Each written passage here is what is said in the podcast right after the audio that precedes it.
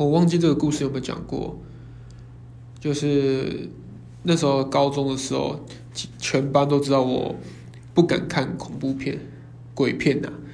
然后那时候，呃，大概有一团大家一起去看电影，然后发现十几个人就对了。然后那时候原本就说要看某某电影，我也忘记是什么电影，反正不是鬼片就对了。然后从头到尾买票、订票啊、买爆米花、买可乐。他们都没有让我没有让我去参与到，然后是我看电影的预就是那个正片的预告片前面都是鬼片，因为鬼片的预告片前面的预告都是鬼片这样，然后我才惊觉有点怪怪的，然后这时候他们才呃递出他们的电影票根说他们就是骗我要来看鬼片，然后我我从头到尾那个就是非常精神恍惚，然后我最后也不知道到底是演的什么东西。